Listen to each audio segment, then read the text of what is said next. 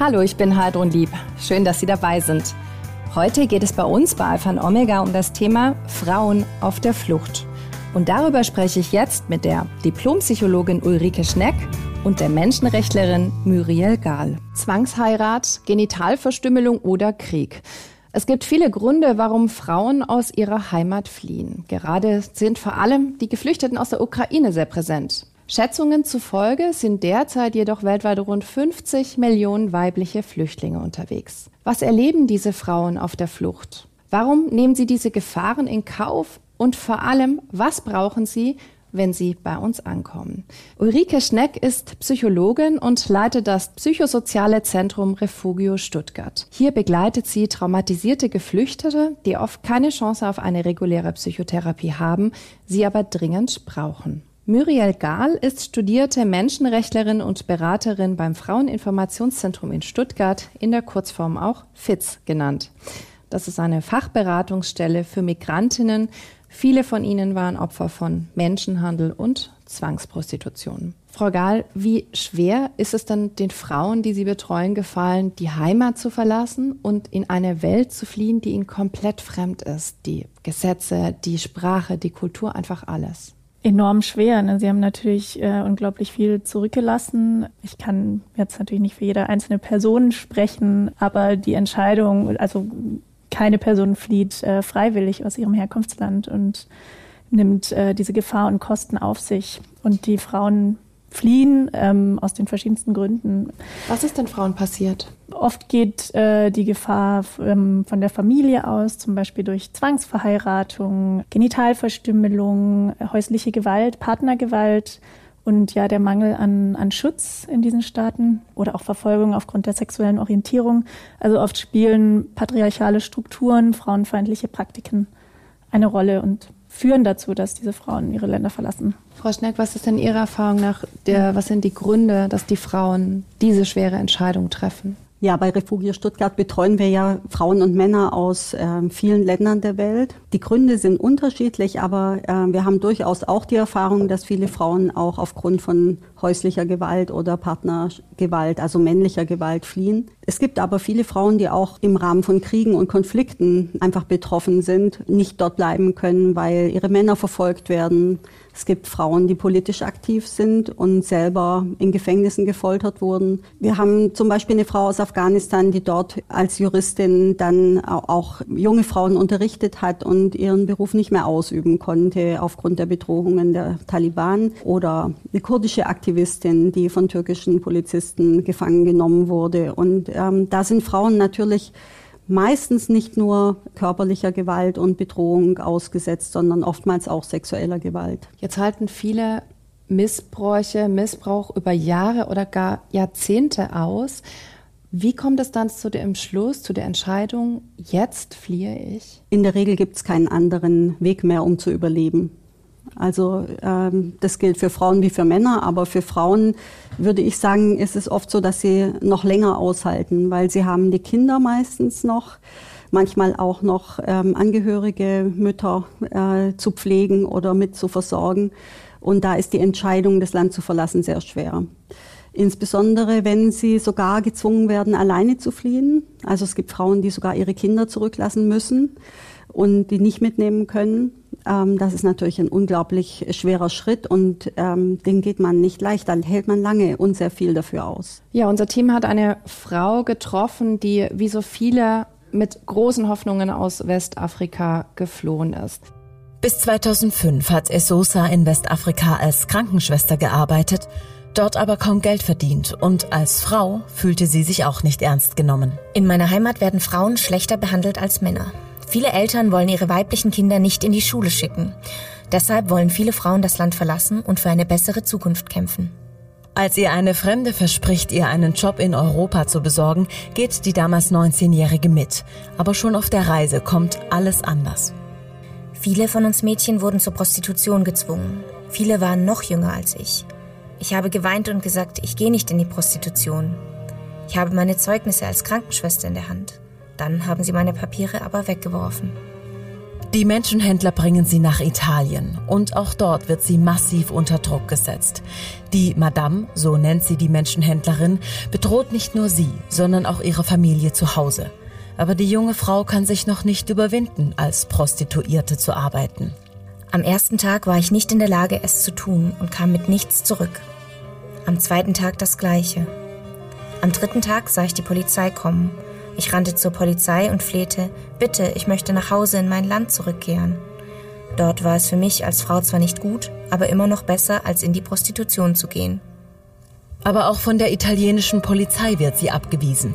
Die Chance auf eigene Faust, den Menschenhändlern mit ihren internationalen Netzwerken zu entkommen, ist gering. Nach fünf Jahren versucht es Sosa es trotzdem. Meine Madame war an dem Tag nicht da und auch keine anderen Gäste. Sie hatte mich davor mit einem Stock verprügelt und mir gesagt, ich soll mich nicht rühren, bis sie zurückkommt. Dann habe ich mich aus dem Haus geschlichen und bin zum Bahnhof gelaufen. Esosa schafft es tatsächlich vor den Menschenhändlern zu fliehen, arbeitet aber trotzdem als Prostituierte weiter, weil sie keinen anderen Weg sieht zu überleben. Eine glückliche Wendung nimmt ihr Leben erst, als sie ihren jetzigen Ehemann kennenlernt. Und auch ihr Glaube gibt ihr Kraft. Mein Mann gab mir einen Grund zu leben. Er hat mich aus all dem herausgeholt. Wir haben uns verliebt. Er ist bis heute für mich da und bereit für mich zu kämpfen. Heute lebt Esosa mit ihrem Mann und ihren Kindern in Deutschland. Vor ein paar Monaten hat sie ihre Aufenthaltserlaubnis bekommen. Sie will anderen Frauen, die Ähnliches durchgemacht haben, helfen und vor allem will sie als Mutter für ihre Kinder da sein. Frau Gahl, Esosa wurde mit falschen Versprechen geködert und dann ausgenutzt. Wie oft hören Sie solche Geschichten? Ständig eigentlich, denn der Großteil unserer Klientinnen, die wir im FITZ beraten, äh, kommt aus westafrikanischen Ländern. Ähm, die meisten aus Nigeria tatsächlich und ähm, der nigerianische Menschenhandel boomt einfach. Das kann man nicht anders sagen. Es sind sehr feste, gut vernetzte internationale Strukturen, äh, die äh, junge Mädchen nach Italien oder Spanien bringen und dort in der Zwangsprostitution halten. Mhm. Was erzählen diese Frauen Ihnen? Deckt sich das mit äh, der Geschichte von Essosa, die wir gerade gehört haben? Äh, ja, ähm, oft äh, sind, spielen verschiedene Fluchtgründe noch ineinander, ne, was ich vorher genannt habe, zum Beispiel Genitalverstümmelung. Das Mädchen ist von Genitalverstümmelung bedroht in einer prekären Situation und dann ähm, sind es oft Nachbarn, Verwandte, Bekannte, die irgendwie Hilfe anbieten, jemanden kennen. Und so ähm, gerät die Frau oft an das, an das Menschenhandelsnetzwerk. Also bei ihr war es jetzt, äh, glaube ich, so, ne, dass es vor allem aus dem Gedanken eines besseren Lebens entstanden ist. Wir sehen aber auch oft, dass es äh, ja Frauen sind, die sowieso in einer prekären Situation sind, keinen Schutz haben und äh, dann in diesem, dieser Situation einen Menschenhändler geraten. Also wir sprechen beileibe nicht von einem Einzelfall. Nein. Ja. Erinnern Sie sich denn an diesen Moment, als das erste Mal eine Frau vor Ihnen saß und genau so eine Geschichte erzählt hat? Ähm, ja, also ich hatte einen ersten Fall im FITZ, der sehr schwierig war. Da war zum Beispiel das Thema Juju sehr groß. Das ist das, ist das was wir hier oft als Voodoo bezeichnen. Ähm, das ist ein pseudoreligiöser Schwur, der oft angewandt wird, um Betroffene von Menschenhandel, vor allem aus Nigeria, ähm, gefügig zu machen. Mhm. Ähm, da kommen wir gleich nochmal drauf mhm. zurück, wie dieser Schwur funktioniert. Ähm, als Sie diese Geschichte das erste Mal gehört haben, wie haben Sie das dann selbst erlebt? Also wie sehr ging das, wie sehr hat Sie das berührt? Also ich denke, es ist ein ständiges, äh, ein ständiger Versuch, immer noch ähm, irgendwie eine professionelle Distanz zu wahren. Aber ich glaube, auch Anteilnahme ist gut und wichtig. Aber es muss sich die Waage halten. Also es ist herausfordernd für mich, immer noch. Also es hat sich eigentlich nicht geändert. Mhm. Ja. Frau Schneck, von welchen Fluchtgeschichten hören Sie denn bei, bei Ihren äh, Sprechstunden? Die Flucht ist für Frauen oftmals die, ähm, die nächste Traumatisierung und die dauert oft sehr lange. Unterwegs sind Frauen, äh, insbesondere wenn sie allein unterwegs sind, natürlich sehr schutzlos. Insbesondere erleben sie einfach dann oftmals nochmal Übergriffe. Ich denke jetzt an eine Mutter, die äh, allein mit zwei Kindern zweieinhalb Jahre in Moria in diesem Lager in Griechenland ausharren musste und äh, keine Nacht wirklich schlafen konnte, weil sie immer Angst hatte, einerseits um sich und andererseits um ihre Kinder. Das berührt einen dann schon, wenn man das sieht, wenn man das sich vorstellt, wenn die Leute da sind und ähm, sich daran erinnern und diese Erinnerungen auch nicht loswerden. Können Sie uns noch ein anderes Beispiel nennen von einer Frau, mhm. eine Geschichte, die Sie sehr berührt hat? Ja, also sehr schwer finde ich auch bei den äh, Frauen, die jetzt über Libyen fliehen weil das ist oft dann äh, so, dass dort eben auch wiederum Gefangenschaft äh, stattfindet, äh, die Frauen dann dort eben in solche Prostitutionsnetzwerke kommen. Das, das sind auch Geschichten, die sehr stark berühren, aber auch die Flucht übers Mittelmeer, das ist häufiges Thema, die Schiffsfahrten, äh, bei denen äh, man Menschen sterben sieht oder auch nahe Personen verliert. Auch das sind Geschichten, die wir häufig hören und die einen natürlich sehr mitnehmen. Hm. Wie sitzen diese Frauen vor Ihnen? Erzählen die das mit einer Distanz oder ist es so, dass die Gefühle da ausbrechen, wenn hm. sie darüber sprechen? Das ist ganz unterschiedlich. Also äh, oftmals wird das Sprechen über diese Dinge ja auch zunächst mal vermieden, weil äh, da einfach diese ganzen Gefühle wieder mit angesprochen werden. Ja. Ähm, das heißt, es gibt oftmals auch Frauen, die zunächst mal gar nicht darüber sprechen wollen und das ist ja auch in Ordnung. Man muss ja auch bei uns nicht darüber sprechen. Manchmal müssen wir aber auch danach fragen, insbesondere wenn wir die Frauen dabei unterstützen wollen, auch, dass sie Gehör finden hier.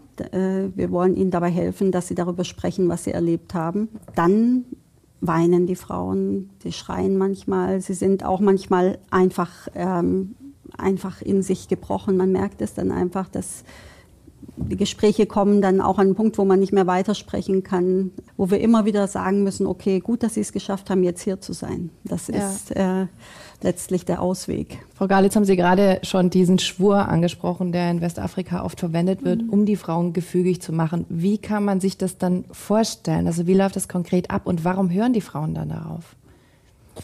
Also ich glaube, für uns ist es schwer nachzuvollziehen. Für die Menschen in Westafrika oder auch Nigeria ist es äh, Teil des Alltags. Ne? Manchmal sind die sogenannten Juju-Priester, sind vielleicht Menschen, die wichtig sind im Dorf, Autoritätspersonen. Und ähm, die, die jungen Frauen werden dann in so, so, so eine Art Schrein gebracht, ein heiliger Juju-Ort, wo ein Juju-Priester anwesend ist und mit ihnen dieses Ritual durchführt. Das Ritual fällt ganz unterschiedlich aus. Äh, manchmal ist es sehr gewaltvoll, manchmal geht es auch mit einer sexuellen Gewalt äh, einher.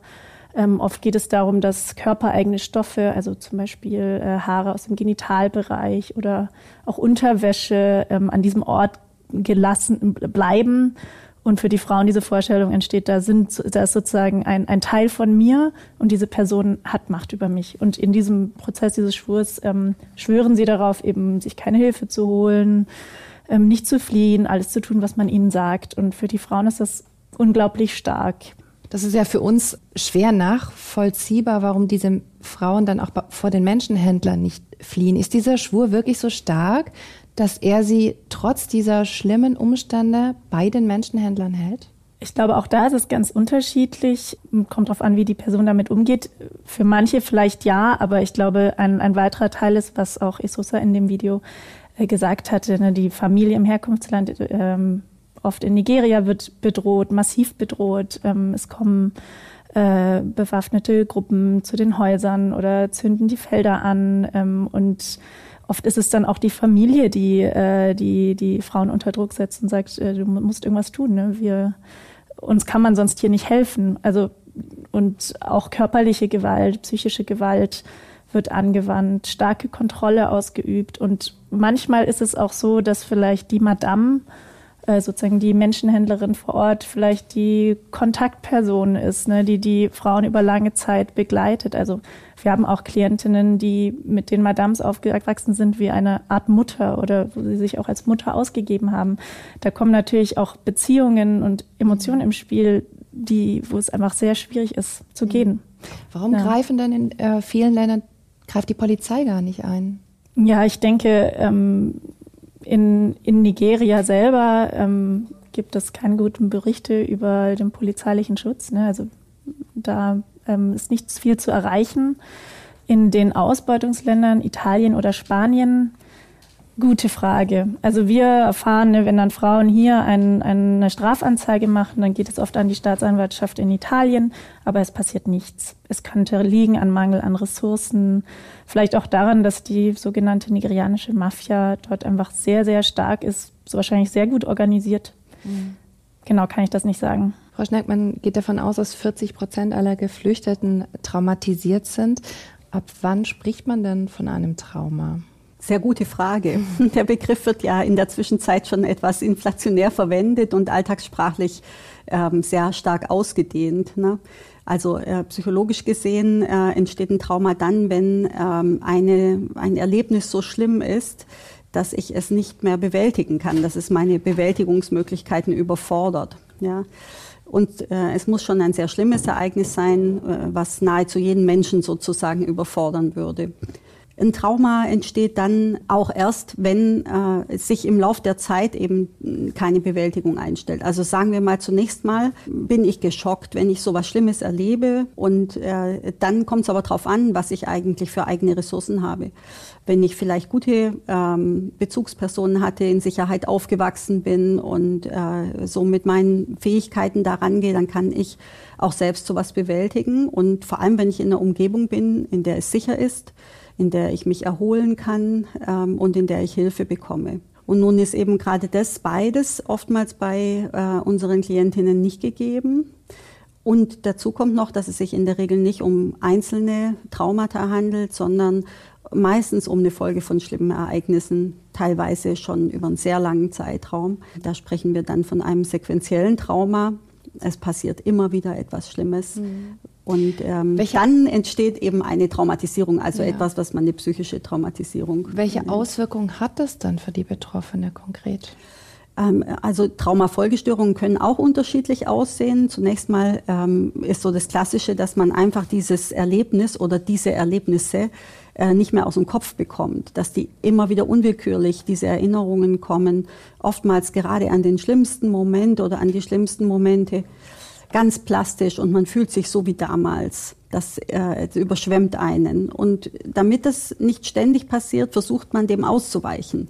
Man versucht zu vermeiden, dass man sich daran erinnert. Und deswegen vermeidet man bestimmte Situationen. Beispielsweise Frauen, die sexuelle Gewalt erlebt haben, vermeiden häufig, mit Männern äh, in Kontakt zu sein oder mit Männern irgendwie allein zu sein. Oder Menschen, die äh, Gewalt durch ihre Landsleute erlebt haben, vermeiden hier in Deutschland den Kontakt in den Flüchtlingsunterkünften zu den Landsleuten. Dann vermeidet man das und dann sind so typische Dinge, die dann folgen, ähm, dass man halt ständig in Unruhe ist und Wachsamkeit und nicht mehr schlafen kann, schlimme Träume hat. Ähm, ja, also das sind, glaube ich, so die, äh, die deutlichsten Zeichen. Mhm. Mhm. Frau Geil, Sie begleiten auch viele Frauen zum äh, Bundesamt für Migration und Flüchtlinge und anschließend auch teilweise zu den Gerichtsverfahren. Wie erleben Sie das dann? Unterschiedlich. Ich denke, es, ähm, es gibt ein wachsendes Bewusstsein dafür, ne, dass es gendersensible Asylverfahren braucht. Das heißt, ne, dass es ein Bewusstsein dafür gibt, dass Frauen mit derartigen Erfahrungen, wie Frau Schneck das gerade auch aufgeführt hat, Vertrauen, Zeit, bestimmt eine bestimmte Setting brauchen, in dem sie überhaupt darüber sprechen können. Und die Anerkennung, dass das einfach sehr schwierig ist, überhaupt darüber zu sprechen. Ja.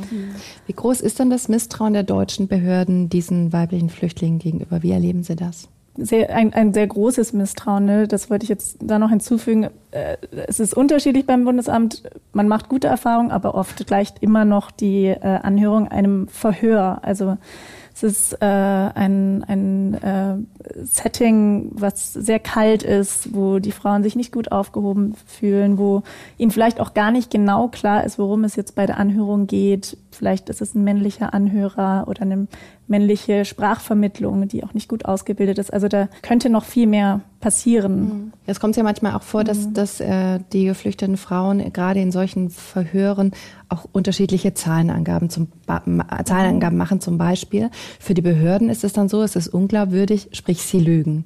Woher sollen die Behörden wissen, ob die Frauen die Wahrheit sagen? Im Endeffekt ähm, können sie es natürlich nicht hundertprozentig wissen, aber ich denke schon, also die Annahme ist eigentlich, dass, äh, so erfahre ich es eher, ne, dass die Geflüchteten eher versuchen, sich etwas zu erschleichen, eher lügen. Und das ist die Haltung, mit der herangegangen wird. wo es dann oft zu dieser verhörartigen Situation kommt. Für die, für die EntscheiderInnen geht es dann oft darum, wie detailliert, wie chronologisch zusammenhängend erzählt wurde. Was auch wieder ein Problem sein kann, wenn es zum Beispiel mhm. äh, eine Traumatisierung gibt und es einfach nicht möglich ist, chronologisch zu erzählen oder sich überhaupt zu erinnern. Mhm. Ist das eine falsche Haltung der Behörden? Kritisieren Sie das? Ja, also ich denke, es schafft, ähm, es schafft kein, kein Verständnis und äh, es schafft einfach kein Ambiente, in dem eine Person mit diesen Gewalterfahrungen darüber berichten kann. Ja. Äh, Im Asylverfahren, Frau Schneck, müssen ja die Gründe für die Flucht und auch die Flucht selbst sehr detailliert beschrieben werden. Jetzt haben Sie gerade gesagt, bei einer Traumatisierung vermeiden Menschen genau das. Genau. Was passiert dann und welche Auswirkungen hat das für die Frauen? Das ist ein großes Problem. Also das ist äh, so, dass manchmal es auch wirklich gar nicht möglich ist, ähm, darüber zu sprechen. Und etwas, was nicht gesagt wird, kann natürlich juristisch nicht berücksichtigt werden. Und das ist ähm, eigentlich immer, sagen wir mal, diese unterschiedlichen Systeme oder Sichtweisen sind da. Ähm, kommen da nicht zusammen. Ja, was da passiert ist auch, dass wenn äh, die Frauen dann etwas, ähm, also versuchen zu erzählen, dass es ihnen massiv schlechter geht, dass einfach durch diesen Termin, an dem sie das sagen müssen, äh, diese ganzen Gefühle von Angst, von Scham, äh, vor allem von Scham und Entwürdigung wieder hochkommen.